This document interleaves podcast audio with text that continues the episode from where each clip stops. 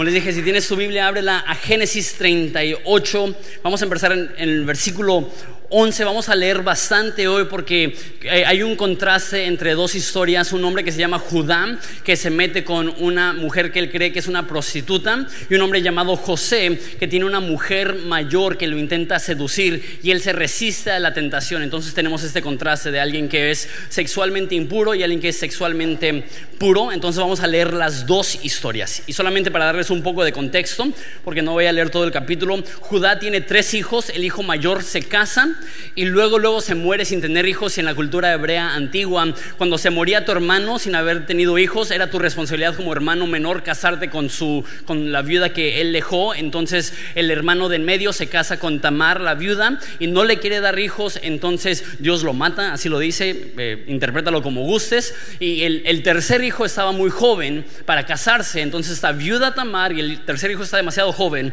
Y ahí retomamos la historia en Génesis 38 11 dice entonces Judá le dijo a Tamar, su nuera, vuelve a la casa de tus padres y permanece viuda hasta que mi hijo Sela, que si le pones a tu hijo Sela, no sé qué tipo de padre eres, pero bueno, eh, tenga edad suficiente para casarse contigo. Pero en realidad Judá no pensaba hacerlo porque temía que Selah también muriera, al igual que sus dos hermanos. Entonces Tamar regresó a vivir a la casa de sus padres. Unos años después murió la esposa de Judá. Cumplido el periodo de luto, Judá y su amigo Irá, el adulamita, subieron a Timna para supervisar la esquila de las ovejas. Para explicar esto, Judá es un hombre rico. Este, nos presenta un poco antes el capítulo a, Irán, que es este, un amigo de él, que es un pagano, no teme a Dios, no es parte de la familia de Dios y se hacen bien amigos, una mala influencia y suben para, dice la para esquilar a sus ovejas. Esto es el equivalente en Ensenada de las fiestas de la vendimia, de carnaval, todos están de pachanga, todos están de fiesta, todos están rompiendo mandamientos. Entonces, él, va a esa ciudad pagana con esta idea de, andar de pachangón. Y dice en versículo, esa es la traducción, Jonathan. Alguien le dijo a Tamar: Mira, tu suegro sube a Timna para esquilar a sus ovejas, va a ir de parranda, nada más te avisamos. Eh, versículo 14: Tamar ya sabía que Sela había crecido, pero aún no se le había arreglado nada para que ella se casara con él. Así que se quitó la ropa de viuda y se cubrió, con un velo para disfrazarse. En ese entonces las prostitutas son las que usaban un velo para tapar su, cara, muy diferente a lo de hoy en día, que es al revés, se, destapan todo lo que puedan, ¿no? En ese entonces se tapaban y ahí, así sabían que eran una prostituta. Y luego se sentó junto al camino a la entrada de la aldea de Enaín, la cual les daba rumbo a Timna. Judá la vio y creyó que era una prostituta porque ella tenía el rostro cubierto. Entonces se detuvo y le hizo una propuesta indecente. Déjame tener sexo contigo. Qué directo. Y le dijo, sin duda, perdón, y le dijo sin darse cuenta que era su propia nuera.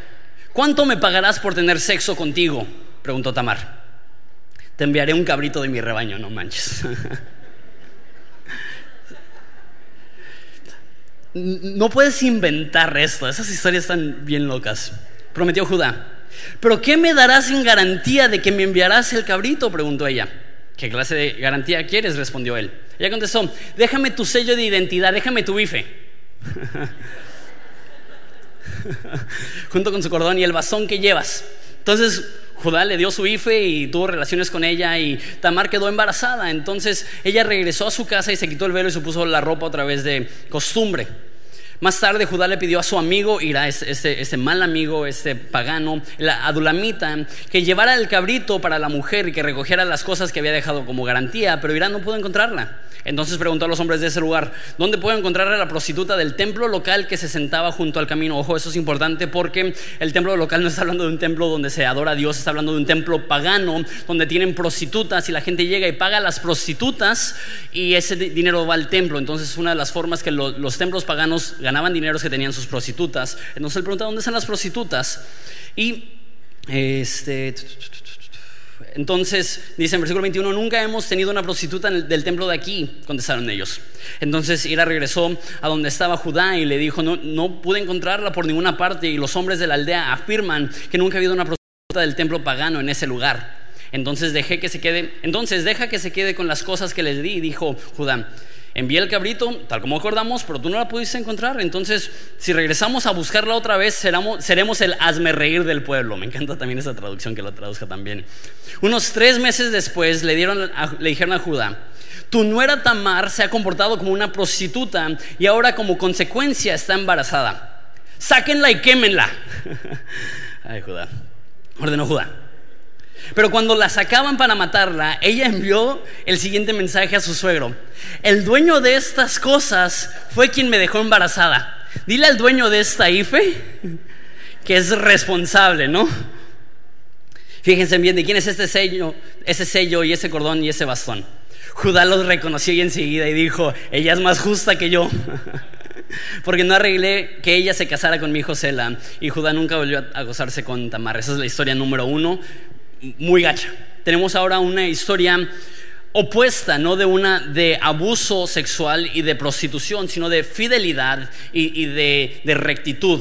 Siguiente capítulo dice, cuando los mercaderes ismaelitas llevaron a José a Egipto, lo vendieron a Potifar, un, oficial egipcio, Potifar era capitán de la guardia del faraón, rey de Egipto, el Señor estaba con José y por eso tenía éxito en todo mientras servía la casa de su amo egipcio. Potifar lo notó y se dio cuenta que el Señor estaba con José y le daba éxito en todo lo que hacía.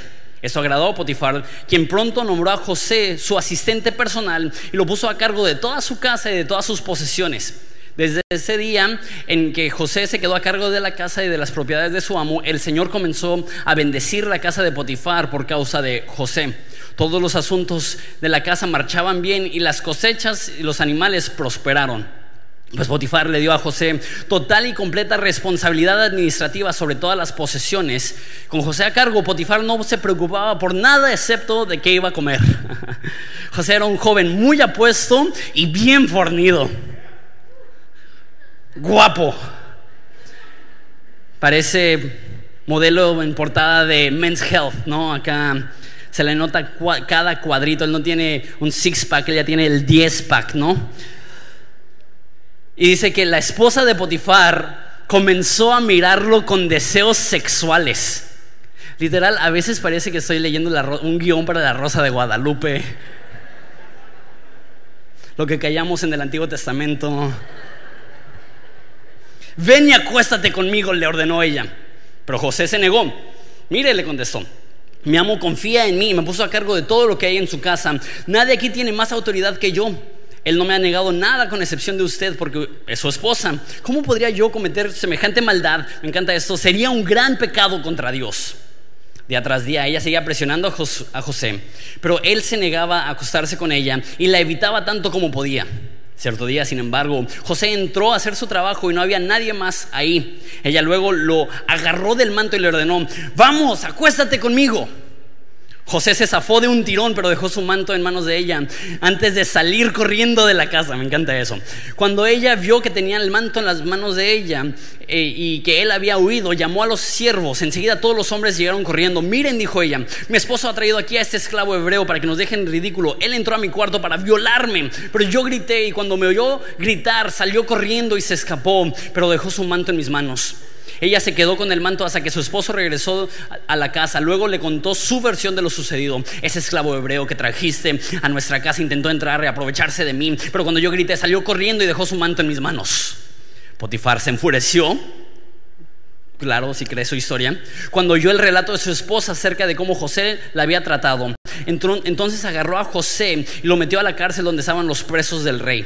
José quedó ahí, pero el Señor estaba con José en la cárcel y le mostró su fiel amor. El Señor hizo que José fuera preferido del encargado, el preferido el encargado de la cárcel. Y poco después el director puso a José a cargo de los demás presos y de todo lo que ocurría en la cárcel. El encargado no tenía de qué preocuparse porque José se ocupaba de todo. El Señor estaba con él y lo prosperaba en todo lo que hacía. Padre, te damos gracias por la oportunidad de estudiar eh, tu palabra y específicamente hoy en el tema de la integridad, de la honestidad y de la pureza. Padre, te pido que nos hables porque esos son temas tan pertinentes a, nuestra ciudad, a nuestro país, inclusive a esta iglesia. Padre, ayúdanos a ser fieles a nuestras esposas, a ser puros los que somos solteros y, Padre, a ponerte a ti por encima de todas las cosas y que la honestidad y la integridad no sea para nosotros una opción, sino que sea una necesidad necesidad. En el nombre de Jesús, amén.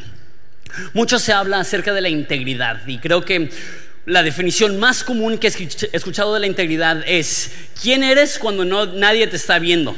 Si esa es una buena definición de la integridad. Entonces aquí tenemos dos ejemplos eh, totalmente eh, opuestos de cómo se comportaban cuando nadie los veía. Tienes el ejemplo de Judá, que él públicamente quería ser visto como un hombre recto después de meterse con la prostituta. Es chistoso que quiere cumplir lo del cabrito, probablemente quería que le regresaran su IFE para que no lo cacharan, pero manda a otra persona con el miedo de que se enteren que él se metió con una prostituta, porque según él me convertiré en el reír del pueblo. Su reputación le importaba un chorro, a tal grado cuando le dijeron, tú no eras está embarazada porque se prostituyó, ¿qué es lo que dicen? Sáquenla y quémenla. Criticando, juzgando, y él haciéndose sentir mejor y empieza a atacarla. Y, para Judá, él quería un nombre público bueno, pero no le importaba en lo oscuro, eh, en lo privado, cuando estaba solo, romper las leyes de Dios. José era lo opuesto. José en privado, a oscuras, cuando nadie lo estaba viendo, era fiel, era leal, era recto, era respetuoso de su amo, de su jefe, de, su jefa, pero a, ojos de las demás personas públicamente la reputación de José se manchó por lo que dijo la esposa de, de, Potifar. Entonces tenemos uno que públicamente quiere proteger su identidad, pero a secretos está haciendo cosas terribles. Y tenemos a alguien que en secreto está haciendo las cosas bien y por hacer las cosas bien están manchando su nombre. Pero integridad es cómo haces las cosas cuando nadie está viendo especialmente hoy en día en el rollo sexual. No, si, viéramos nuestros historiales de nuestras computadoras, ¿qué, ¿qué, historia contarían? Porque para algunos de nosotros nuestro, nuestro muro de Facebook habla las cosas de Dios, pero nuestro historial privado habla todo lo opuesto. Y la pregunta es, ¿cómo nos comportamos cuando no está nuestro jefe? ¿Cómo nos comportamos cuando no estamos rodeados de nuestros amigos cristianos? ¿Cómo nos comportamos cuando no está nuestra esposa? En privado, en, nuestro teléfono. Jesús dijo que el que de ustedes esté sin pecado, que sea el primero en echar la piedra. Yo creo que en el siglo XXI debería ser que el que de ustedes está sin pecado, que deje que su esposa cheque su teléfono. Porque hay tantas cosas que pasan en secreto, tantas cosas que pasan en privado. Y si lo sucede fuera de la iglesia, para aún dentro de la iglesia. Y eso es lo que quiero hablar hoy. Cómo nosotros cristianos podemos tener un estándar más alto para que no solamente cuando estamos siendo vistos, sino en privado, podemos ser personas rectas, personas íntegras, personas honestas. Tengo cinco puntos para nosotros en esta eh, mañana. Y el primero es que falta de integridad es hipocresía. Eso es lo que vemos en Judá. Que que su falta de integridad, el meterse con una prostituta, le llevó a hipocresía, porque cuando se entera que su nuera estaba embarazada por prostituirse, su reacción pública es mátenla. Y lo que yo he notado es que muchas veces las personas más agresivas y más criticonas y que más juzgan son las personas que están intentando esconder algo. Y nada más están buscando a quién atacar y echarle la culpa a otra persona porque lo que quieren hacer es desviar la atención de su propia vida porque saben si las demás personas les están viendo, les van a descubrir su pecado. Entonces suelen ser las personas que más atacan. Tengo casi 10 años como pastor y, eso es algo que he comprobado. Típicamente las personas más crueles, las que más critican y las que más juzgan, no lo hacen de una postura de santidad, lo hacen de una postura de pecado, buscando esconder el propio pecado, eh, eh, difiriendo y desviando la atención a otras personas. Y eso es lo que hace Judá. No quiero que se enteren de mi maldad, entonces yo voy a parecer una persona muy estricta y muy conservadora y muy recta y muy propia, pero detrás de eso, detrás de las cámaras, hay, hay grandes problemas. Y sabes qué? lo que dije hace un segundo, el problema de, un mal manejo, no sé si es la forma correcta de decirlo, de la sexualidad dentro de la iglesia es tan prevalente. Y como cristianos nos gusta apuntar fuera de la iglesia y ver toda la disfuncionalidad sexual y, decir, ellos están bien mal, ellos son pecadores, y lo son. O sea, la cultura en general no, no se apropia de, las, de los mandatos de Dios en cuestión de la sexualidad. Pero algo que he visto una vez más en 10 años de experiencia como pastor es que también dentro de la iglesia hay tantos pecados sexuales que tenemos que confesar, que tenemos que traer a los pies de Jesús, que tenemos que dejar que Él nos transforme y Él nos cambie. Hablando de, lo que hizo este, Judá, e, e, eso es abuso sexual. Eso es ver a una mujer y decirle, tú para mí vales lo que vale un cabrito. Tú para mí no tienes mayor valor que un animal. Y no estoy diciendo que Tamar no estuvo mal, Tamar también se prostituyó, pero esta actitud de que tú no vales nada. Es una actitud que hoy en día se sigue propagando a través de pornografía en internet, por, ejemplo, a, través de, el consumo de pornografía. Estamos nosotros aportando al abuso sexual de millones de mujeres alrededor del mundo. Y sé que muchas personas dicen, ah, pornografía no es la gran cosa, no estoy haciendo nada físico, pero la realidad es que cada vez que tú accedes a una página pornográfica gratuita, ellos venden esas estadísticas. Mira, esta es la cantidad de gente que nos visita y ellos venden espacios publicitarios y así ganan ellos más dinero para seguir propagando el abuso sexual de más personas. Aparte de eso también, personas que, que acceden a páginas pornográficas también están distorsionando su propia mente y empiezan a ver a las mujeres como objetos y no como personas. Y casi el 100% de las personas que terminan cometiendo abuso sexual físicamente empezó con una adicción a pornografía. Lo que estoy diciendo es, y, no estoy intentando ser gacho ni, ni, mala onda, pero sé que es un hecho, que hay muchísimas personas que se llaman cristianos, que apuntan los dedos a los no cristianos por ser perversos sexualmente, que ellos a, escondidas también tienen una adicción a pornografía. Y como una iglesia necesitamos saber que eso no está bien, lo que están haciendo fuera de la iglesia no está bien, pero menos nosotros que nos llamamos cristianos, que amamos el nombre de Jesús, debemos estar propagando el abuso sexual de mujeres a través del consumo de pornografía y aparte de todo eso, Jesús lo prohíbe. Jesús dice que cualquiera que mira a una mujer con deseo sexual está cometiendo adulterio en su corazón. El problema del abuso sexual es enorme y la falta de integridad y el hacer cosas a escondidas simplemente está agravando esa situación. Un mensaje ligerito para su domingo en la mañana. Punto número dos. Huye de la impureza sexual. Una vez más, estos son polos opuestos. Nos dice la historia que Judá tuvo sexo con una prostituta que estaba fuera de un templo pagano. Eso significa que, que Judá no es que se le topó y dijo, ay, ¿de dónde saliste tú? Es que él, como viudo, solo, qué sé yo, se puso a buscarlo a escondidas, de noche. Él fue quien se acercó a ella y le dijo, hey, ¿quieres tener sexo conmigo? Y ella dijo, pues ¿qué me vas a dar? pues un cabrito. Está muy rara la historia, pero lo que llego es que él no solamente cayó, él salió y lo buscó. Y tenemos lo opuesto, que es José, que él está haciendo todo lo posible. O sea, es su trabajo, no, no, no puede huir, no, no es como, ni siquiera es su trabajo, es un esclavo. No es como hoy, en día que si esa fuera tu situación laboral, yo diría, ya no vayas a trabajar. Pero él no se podía dar ese lujo, entonces lo que dice es que intentaban evadir y evitar a su, a su jefa hasta que, imagínate, todos los días ella insistiendo. Pobrecito José no tiene la culpa de, de estar súper guapote, ¿no? Me lo imagino en las túnicas así egipcias que solamente es como un taparrabos y acá más cuadrado que Bob Esponja y con su loción Egyptian Paradise, ¿no? Y, esta Potifar, cougar a todo lo que da, para que los que saben esa expresión gringa, ¿no? Este, asaltacunas, roba inocencias, su, quería ser su sugar mama y, y le dice, acuéstate conmigo, acuéstate conmigo, acuéstate conmigo. Dice que cada día llega a trabajar y ¿qué onda? Hoy va a ser el día. No, señora ya déjeme en paz. Al otro día, ¿qué onda? ¿Hoy te animas? No, señora. Hasta que por fin un día está sola y él no se da cuenta y le agarra la ropa y sale corriendo. Me encanta esta imagen visual. Dice Pablo a Timoteo, huye de pasiones juveniles.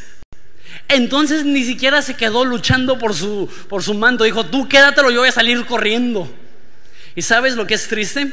Que hoy en día el reír del pueblo no sería Judá que se metió con una prostituta, sería José por no aprovechar a una señora que quería tener relaciones con él. Porque nuestra cultura celebra cuando un hombre tiene mil parejas y ve mal cuando un hombre no está dispuesto a meterse con una mujer o mil mujeres. Y es tan torcido, y está tan opuesto. Y, si tienes tiempo viniendo al horizonte, tú sabes que yo intento, eh, si voy a hablar mal de alguien, voy a hablar mal de la iglesia, porque nosotros tenemos poder de cambiar a la iglesia y a los que no son cristianos les vamos a hablar del amor de Jesús y vamos a dejar que el Espíritu Santo empiece a orar en ellos. Pero tengo que decir esto, no creo que hay ninguna área donde la sociedad y la cultura está tan mal como en el área sexual. Hoy en día casi todas las personas tienen esa actitud del sexo. ¿Qué tiene de malo? Son dos adultos, es mutuo consentimiento, no están lastimando, lastimando a nadie. Déjalos en paz, deja que lo hagan. Pero la Biblia dice lo opuesto. La Biblia prohíbe todo sexo fuera del matrimonio y antes del matrimonio. Muchas personas dicen, ¿por qué? La razón que, Dios prohíbe el sexo fuera del matrimonio no es porque Dios no quiere que tengamos sexo, sino porque Él entiende que el sexo es una conexión tan profunda que es a nivel alma. Es lo que dice la Biblia, que cuando tú tienes sexo con alguien, te estás, estás fusionando tu alma. De hecho, cuando la Biblia dice que conocieron a alguien, hablando del rollo sexual, lo que está diciendo es que es una palabra muy poética, dice sus almas bailaron. Eso es lo que sucede cuando tienes sexo con alguien. Tu, tu, alma y su alma están bailando. Y cuando vas de pareja a pareja, a pareja, a pareja, empiezas a dañar y destruir tu propia alma. Y no estoy hablando únicamente porque lo dice la Biblia. Sociológicamente, personas que son promiscuas tienen mucho más alto índice de, abuso de drogas y de alcohol, tienen mucho mayor índice de depresión y tienen mucho mayor índice de suicidio. ¿Por qué? Porque no saben que no es un juego que la Biblia lo prohíbe, no porque Dios es malo, sino porque Dios es bueno y está buscando proteger nuestra alma. Una vez más, no es que Dios no quiere que tengas sexo, es que Dios quiere que tengas el mejor sexo, el más seguido, el más glorioso. Sé que no pensabas que ibas a escuchar eso en la iglesia el día de hoy, pero Dios diseñó el sexo para disfrutarse, pero puso confines para que se disfrute correctamente y ese confín se llama el matrimonio. Y cuando sales de eso, lo único que estás haciendo es que te estás dañando a ti y estás dañando a otras personas. Joven, y aunque no seas joven, no importa si tienes 18 años o 88 años. Huye de impureza sexual, huye de cualquier persona como José, perdón, como la esposa de Potifar, que está buscando seducirte, que está buscando jalarte. La Biblia dice que los labios de la mujer adúltera destilan miel, pero que su boca es el camino al infierno. Fuertísimo y a lo mejor es atractiva y a lo mejor dices que mi esposa no, no me presta mucha atención o mi esposo está ausente, pero sabes que parece dulce. Pero la inmoralidad sexual destruye, destruye terriblemente. Eso no es lo que Dios quiere para ti, eso no, no, es lo que Dios quiere para nadie. Huye del pecado sexual. Literal, si tienes que hacer lo de José, que es físicamente correr, físicamente corre, aunque se burlen, aunque te llamen poco hombre, aunque te pregunten, ¿y si te gustan las mujeres? Tú huye. Porque es mejor que se burlen de ti y tener una vida sexual sana que dejar que las presiones externas te lleven a comportarte lejos de la intención de Dios y que lo único que hagas es que te hieras y lastimes tu propia alma y, la, y el alma de las mujeres o los hombres con los cuales estás. Huye de la impureza sexual. ¿Se llevamos bien? Punto número tres. Necesito apurarme un poquito. Ser puro no significa que será fácil. Eh, lo más fácil para José hubiera sido, ¿sabes qué? Pues ni modo. Soy un esclavo y tengo que obedecer a mi jefa. No lo hubieran echado a la cárcel, probablemente quizá por años se hubiera salido con las suyas, quién sabe hubiera sido a corto plazo mucho más fácil si simplemente hubiera sido deshonesto, si no hubiera tenido la integridad para ser puro. Pero porque fue honesto, lo, echaron a la cárcel. Y la Biblia dice que van a haber ocasiones que vamos a sufrir por hacer lo correcto. ¿No nos gusta eso? Nosotros creemos que sufrimos cuando hacemos las cosas mal y cuando hacemos las cosas bien, entonces Dios nos va a bendecir. Sí, sí puede ser cierto, pero eso no significa que Dios te, te va a quitar toda la dificultad. Tener el respaldo de Dios no significa que estamos exentos del sufrimiento, sino a prueba del sufrimiento. Y no es que José fue exento del sufrimiento, sino que aún en su sufrimiento, aún en su cárcel, la Biblia dice que Dios estaba con él. A veces el ser honesto te va a traer más dificultad. Recuerdo la primera vez que me cayó el 20 de esto, era un niño, no sé, tenía unos 6 años. Y creo que le pegué a mi hermana. No me juzguen, probablemente lo hiciste tú también, pero me acuerdo que pensé, sí, si mi hermana le dice a mis papás me van a regañar. Entonces, si yo me le adelanto y yo le confieso a mis papás, entonces ya no me pueden regañar. Fue mi mentalidad como niño de, ocho, de 6 años. Entonces fui con mi mamá y no está en ese servicio, pero estaba en el otro servicio. Este, y le dije, oye, ma, solo quiero avisarte que le di una cachetada a mi hermana. o algo así. Y me metí una regañada y había una confusión en mi mente. Pero si fui honesto, si confesé, ¿por qué me regañó? Y a raíz de cosas así, todos nosotros empezamos a desarrollar esa mentalidad. Es más seguro no decir nada, es más seguro quedarme callado, es más seguro rifármela para ver si me puedo salir con las mías.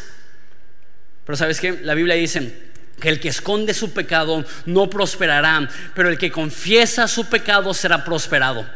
Y sabes, si José hubiera hecho esto con la esposa de Potifar y Potifar se hubiera enterado, hubiera sido mucho peor porque no hubiera tenido el respaldo de Dios en la cárcel después de.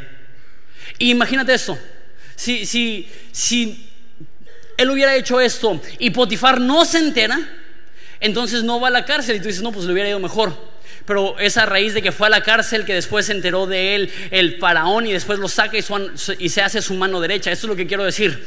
La honestidad, la integridad, a lo mejor a corto plazo hace que tu vida sea más difícil, pero a largo plazo hace que tu vida sea más próspera. A lo mejor a corto plazo te complica la situación porque la honestidad puede traer conflicto temporal, pero es mejor confesar y contar con el respaldo de Dios como, como José. Y muchos de nosotros tenemos la mentalidad tan a, tan a corto plazo que preferimos decir, a ver si me salgo con las mías, en vez de decir, no, no, no, voy a confesar, voy a ser honesto, voy a ser íntegro, y si me va mal, y si sufro, y, si, y si esto me perjudica, pues que me perjudique, prefiero ser obediente y sufrir que ser desobediente y que me destruya, porque esa, esa es la, la realidad. El esconder tu pecado te destruye, el confesarlo te lastima. Y prefiero ser lastimado momentáneamente para poder tener la bendición de Dios que ser destruido a largo plazo por pecados que yo dejo que, que pudran mi corazón. Ser puro no significa que va a ser fácil. Punto número cuatro. Eso también me encanta de José. Maximiza tu situación. Las circunstancias de José apestaban. No conozco a nadie aquí que dirían, yo quiero ser un esclavo. Yo quiero que mis hermanos me vendan sin embargo, cuando llega a Egipto, no toma la actitud de, ay, pobrecito de mí, qué mal me va, qué mal me trata la vida, no voy a hacer nada, soy un esclavo y me voy a pudrir aquí el resto de mi vida. No, es un hombre íntegro, trabajador, cumplido, comprometido, a tal grado que empieza a crecer y tiene más libertades y autoridad que los hombres libres en la casa de Potifar. Lo hace su mano derecha, la persona con mayor autoridad. Entonces no le importó que era un esclavo. Él continuó con honestidad e integridad. Y después fue a la cárcel. Dice que después del tiempo se ganó la confianza de los carceleros y se convirtió en el encargado de la cárcel. ¿Qué tan cumplido tienes que ser que como preso te den las llaves y te digan hazte, hazte cargo del changarro? Y eso es lo que pasa con José. Es una persona tan honesta, tan íntegra, tan cumplida, tan trabajadora, que cualquier persona que está con él le da un rango mayor de liderazgo. Para José no le importaba su circunstancia, no le importaba si era esclavo, si era preso, si era la mano derecha del faraón, no cambiaba lo que llevaba dentro. Lo que, el enfoque de José no era su condición externa, era su convicción e interna. Y ya sea que tenga una escoba para barrer o, que sea el líder de toda una nación, no importa porque yo sigo siendo el mismo y yo voy a seguir siendo igual de trabajador, igual de honesto, igual de íntegro, igual de cumplido. Sabes, muchas personas creen, cuando llegue una oportunidad grande a mi vida, entonces me pondré las pilas, entonces seré disciplinado, entonces haré las cosas bien, pero lo que vimos la semana pasada, el que no es fiel en lo poco, no será puesto sobre mucho. Pero el que es fiel en lo poco, sobre mucho será puesto. Y hay personas que tienen esa mentalidad, soy un, soy un alumno, soy un estudiante, ¿qué importa? No necesito ser cumplido, no necesito echarle ganas, a fin de cuentas solamente soy un estudiante. O quizá tú piensas, en mi empresa yo apenas voy entrando, me tienen de conserje, me tienen en el nivel más bajo, ya, ya que lleguen oportunidades más grandes, entonces me pongo las pilas. Eso no fue la actitud de José. La actitud de José es, sin importar mi circunstancia, la voy a maximizar. Y algunos de ustedes necesitan saber que el lugar donde Dios los ha puesto, quizá es el lugar donde Él los va a desarrollar y los va a probar para poder ponerte sobre más cosas. Pero nos descalificamos cuando decimos, ay, esto no es tan importante, la escuela no es tan importante, mi trabajo no es tan importante, quizá dentro de la iglesia, ah, no tengo una posición de liderazgo, entonces no tengo que ser tan cumplido. Debemos de maximizar nuestra situación sin importar nuestro entorno, que nuestro interior sea igual, sin importar nuestras condiciones, que nuestra convicción permanezca. Me encanta eso de José. Quinto y último punto, con esto terminamos. Veo en este pasaje una gracia exagerada. La razón que digo eso es porque Judá y Tamar son, parte de, la ascendencia, del linaje, más bien de la genealogía de Jesús. Jesús se conoce en el Nuevo Testamento como el león de la tribu de Judá. No sé tú, pero yo no me relacionaría con Judá. Yo diría, si yo fuera Jesús, yo soy el león de la tribu de José, ¿no? Porque fue el único de los hermanos que estaba más o menos. Pero él se relaciona con Judá. Es muy curioso. Inclusive en su genealogía incluye a Tamar. Y en la antigüedad de, por sí no incluías a mujeres en tu genealogía. A menos de que tu madre fuera como la mamá de Alejandro Magno o una figura histórica como Cleopatra, muy importante, no la incluías. ¿Era una figura importante Tamar? No. Pero en Mateo 1.3 nos dice que, Judá dio a luz a través de Tamar y, nombra a su hijo. Jesús incluye el nombre de Tamar en la lista de sus antepasados. Jesús dice, a mí no me avergüenza que mi tatara, se prostituyó. A mí no me molesta que mi tatara, tatara, tatara, tatara, tatarabuelo e, era un, hombre deshonesto, aprovechado, abusivo. No solamente le da honor a Tamar sin merecerlo, sino que incluye a otras dos mujeres en su genealogía. A Raab, que no solamente se prostituyó una vez, era una prostituta. Y la incluye. Incluye a Ruth, que era moabita, y los moabitas eran los enemigos número uno del pueblo de Dios. ¿Por qué Dios incluye a pecadores en su linaje? ¿Por qué dice, yo en mi historial tengo a estas personas tan disfuncionales, tan problemáticas? La razón que lo incluye es porque Él quiere que tú sepas que Él no se escandaliza por tu pasado, que Él no se escandaliza por tu pecado. Cuando Él ve tu maldad, Él no dice, oh, no inventes, no lo creí capaz. Y emocionalmente a veces creemos, no podemos ser abiertos, no podemos ser honestos, no podemos confesar, porque ¿qué va a pensar Dios? Se va a escandalizar, se va a decepcionar y es como si, si pensáramos que Él no sabe. Como si cuando le confesáramos Dios dijera, oh, no me digas, ¿eso estabas haciendo en la computadora? Yo pensé que estabas jugando solitario, cochino. Él no se escandaliza. Y lo que quiero decir es, hablamos de temas bien gruesos, de abuso sexual, de, pecado sexual, de, pornografía. Pero uno de mis temores es que la culpa te lleve a, la culpa te lleve a huir de Jesús en vez de acercarte a Jesús para que te perdone. Decimos, no, es que Dios cómo me va a querer. Y tenemos esa perspectiva que es como si fuéramos un, un objeto de valorado como si ya no valiéramos por nuestro historial de pecado. Y Jesús incluye en su genealogía a Judá. Y Jesús incluye en su genealogía a Tamar para que sepas, Él no le saca a tu pasado, Él no le saca a tus problemas, Él no le saca a tu dolor. Al contrario, cuando Dios te ve, aún en medio de tu maldad, su único deseo es perdonarte y transformarte que vengas a mí. La Biblia dice, todos los que están cansados y trabajados, y yo les daré descanso para su alma.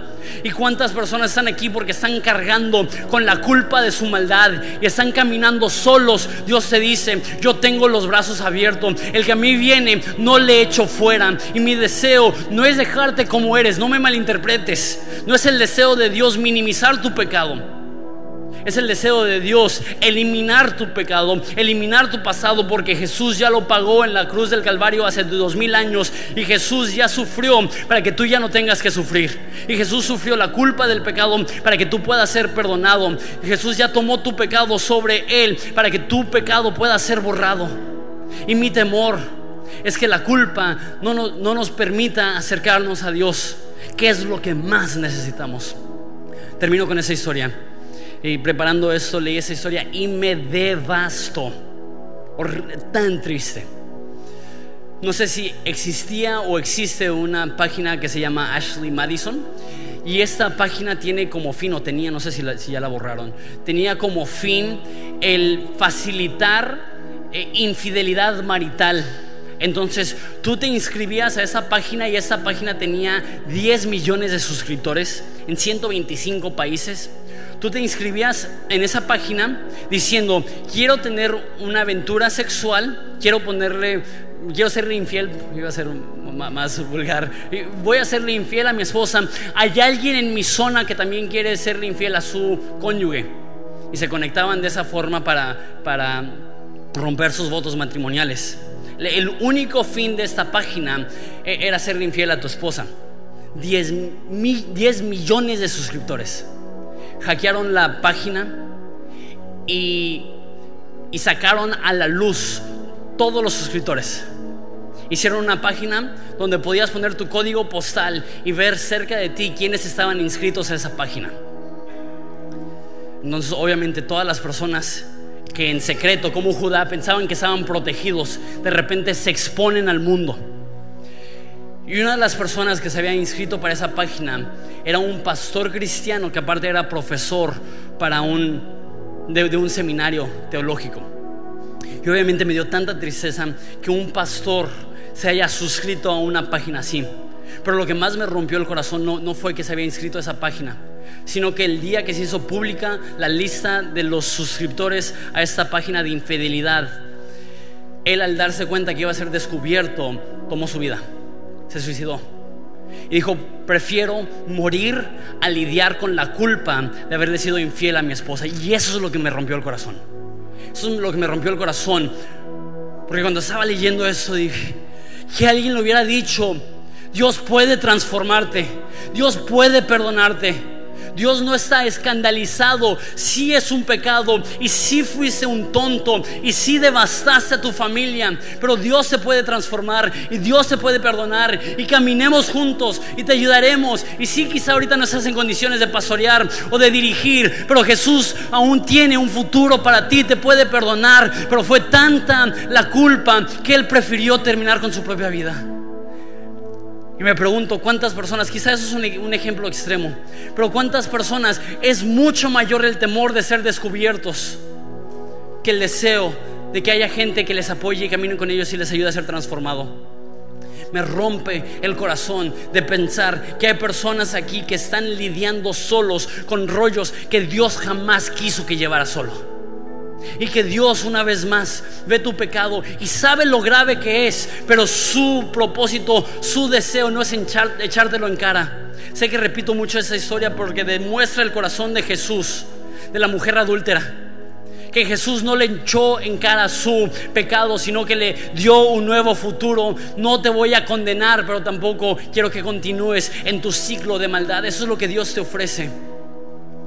Y mi oración uno es que si estás pasando por algo así, si estás, quizás tú eres como Judá, quizá anoche tú contrataste los servicios de una prostituta y estás aquí en la iglesia y sabes que si estás aquí, te lo digo de todo corazón, estás en el lugar correcto porque Dios aún en tu condición te ama y no quiere dejarte en la condición en la que estás ahorita, pero estás en el único lugar donde puedes tener una transformación a nivel alma y ser transformado de lo, de lo más profundo desde la raíz.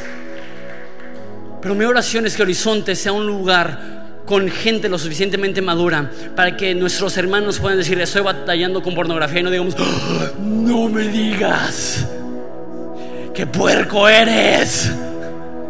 Pero que digamos, caminaré contigo, te ayudaré, iré a tu lado. Estoy aquí para apoyarte, estoy aquí para levantarte, estoy aquí para recordarte del amor de Dios. Estoy aquí, la Biblia dice que hay del solo, porque cuando cae no habrá segundo que lo levante. Que nosotros seamos una iglesia que levanta al caído, que abraza al vulnerable, que apoya al devastado, que cubre al culpable, con el fin de que puedan ver en nosotros el amor de Jesús. Que la Biblia dice, el amor cubre multitud de pecados. Ayudemos a las personas cuando están en su momento más frágil, más débil, más vulnerable, a aferrarse a Dios, porque si no estamos ahí en sus momentos más difíciles, ¿cómo podemos decir con certeza que realmente somos amigos, que realmente somos familia? Es nuestro idioma de todos los días. Estás en casa, somos familia, pero si estamos ausentes en la dificultad más profunda, ¿realmente somos familia? Uno de nuestros valores es que Horizonte es una iglesia que mostramos amor genuino y amor genuino es ver a las personas en su peor condición y decir, no te voy a abandonar, te voy a ayudar, no te voy a juzgar, te voy a apuntar a Jesús que puede perdonar tus pecados, no te voy a aplastar, te voy a levantar y voy a caminar junto contigo en este proceso tan difícil, en este proceso tan doloroso, que Horizonte sea un lugar donde los enfermos encuentran sanidad, donde los perdidos encuentran un norte, donde lo- los que han sido rechazados encuentran un hogar. Que seamos ese tipo de familia que abriga al necesitado, que ayuda al devastado. No les voy a pedir que levanten su mano, pero estoy convencido que hay tantas personas aquí lidiando con una batalla que Dios no te diseñó para llevarla solo. Abre tu corazón. El que confiesa su pecado será prosperado, pero el que encubre su pecado no será prosperado. Jesús te ama, te puede perdonar, te quiere transformar, tiene planes para ti que no se terminan en el momento que confiesas tu maldad. Al contrario, eso simplemente les está dando herramientas a Dios para continuar su plan en ti. ¿Les parece nos ponemos de pie y oramos?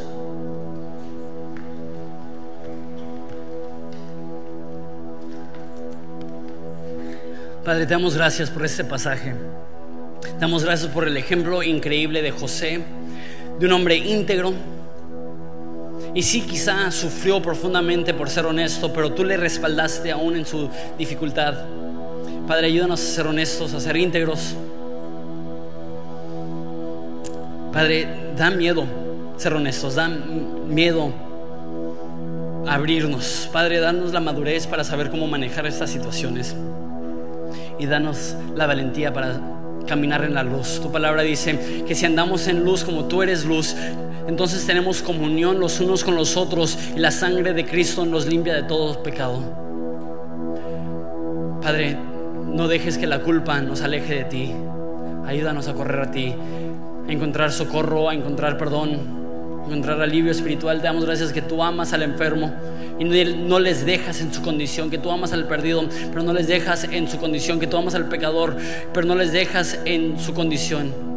Padre, te pido por cualquier persona que está haciendo una lucha constante, Padre, llénales del poder del Espíritu Santo, llénales de amistades que les levanten, que seamos una iglesia donde podamos ser una comunidad firme, una comunidad llena de esperanza y llena de fe, que ayuda a los que ya se han tropezado a levantarse y a caminar con más ímpetu y más valor y más de nuevo, Padre. Sigue operando en esta iglesia, te amamos tanto, estamos tan agradecidos por todo lo que haces a nuestro favor, en nombre de Jesús. Amén. Vamos a adorar a Jesús.